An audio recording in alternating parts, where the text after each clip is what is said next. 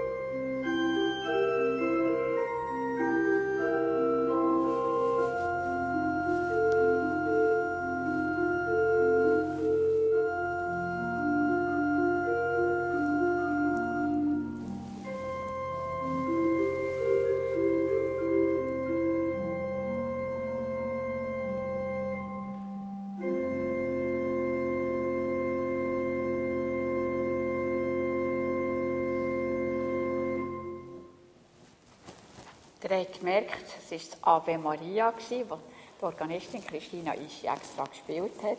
Und es ist natürlich das Ave Maria. Maria gilt natürlich als ja, die exemplarischste Mutter, auch das Leiden und, äh, von dieser Mutter von Jesus. Ja. Danke vielmals, Christina. Wir werden still werden zum Gebet. Wir bleiben sitzen. Wir haben gesagt, solange das der schreckliche Krieg ist, tun wir immer die Gebete, die die europäischen evangelischen Kirchen in Europa zusammengestellt haben, tun wir etwas von dem beten. Nach jeder Fürbitte tun wir das 195, aber ihr könnt sicher auswendig, tun wir das Kyrie singen. Großer Gott, du weißt, wie klein unsere Kräfte sind, um dem Machtmissbrauch, der Korruption und der Gewalt standzuhalten. Sieh herab mit deinem barmherzigen Auge auf das Leid und die Klagen derer, die unter dem Krieg in der Ukraine leiden. Und auf alle, die sich vor einem noch größeren Krieg fürchten. Kyrie, Gott, erbarme dich.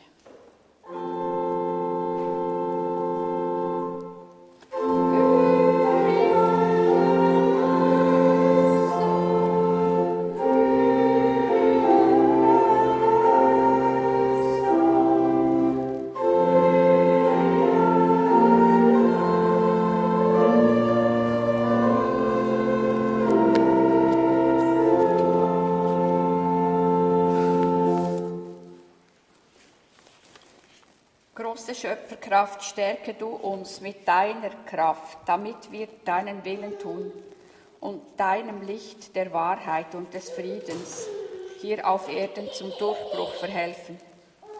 Befreie uns von Nöten, die der Krieg mit sich bringt. Die, die ein Haus verloren haben, lass wieder ein Zuhause finden. Gib den Hungernden zu essen, tröste die Weinenden, vereine die Getrennten. Gott erbarme dich, Kyrie eleison.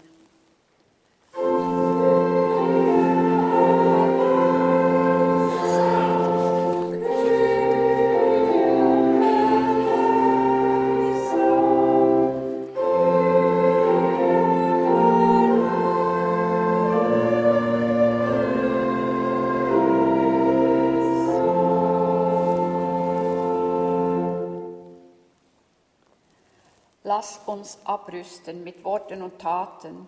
Erweiche die Herzen derer, die hart geworden sind. Bewahre uns vor der Willkür der Mächtigen und bringe sie zur Einsicht ihrer Grenzen. Belebe unsere Hoffnung, lass uns nicht in Resignation versinken. Lass uns nicht aufhören, damit wir gemeinsam für eine freiere und gerechtere Gesellschaft arbeiten. Gott erbarme dich, Kyrie eleison.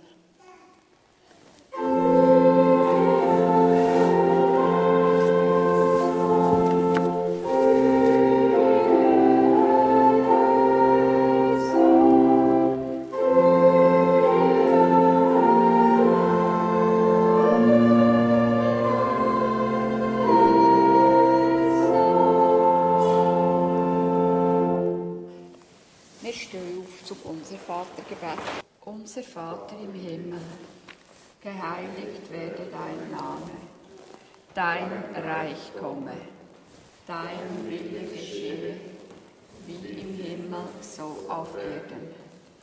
Unser tägliches Brot gib uns heute und vergib uns unsere Schuld, wie auch wir vergeben unseren Schuldigen.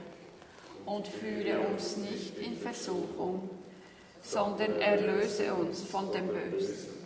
Denn dein ist das Reich und die Kraft und die Herrlichkeit in Ewigkeit. Amen. Wir wollen noch einmal singen miteinander, 797, Strophe 1 und 2.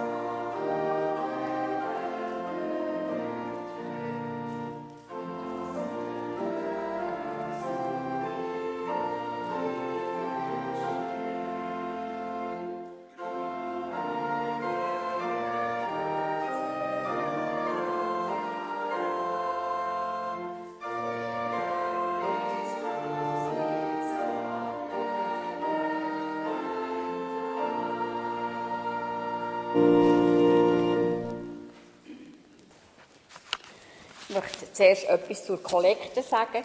Sie ist bestimmt von der Kirchenpflege für einen kirchlich-protestantischen Hilfsverein.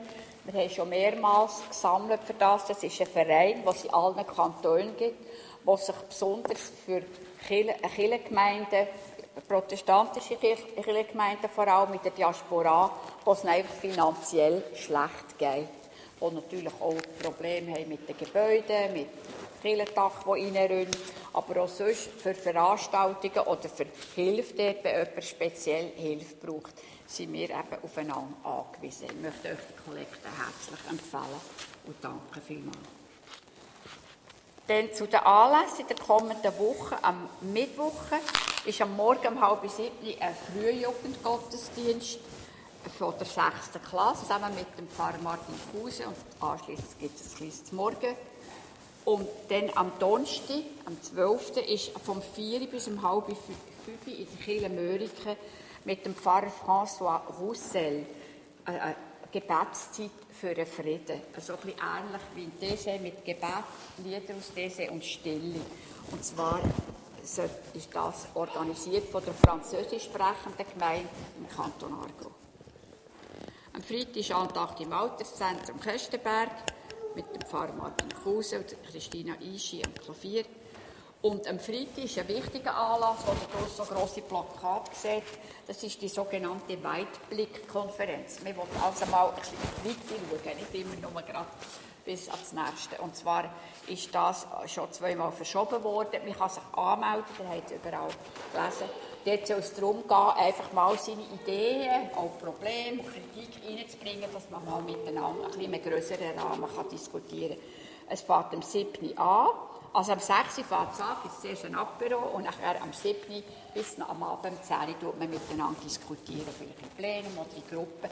Es wird Themen geben, wo man sich darüber kann austauschen kann. Das ist ein wichtiger Anlass. Und am nächsten Sonntag ist in der Kirche die Konfirmation.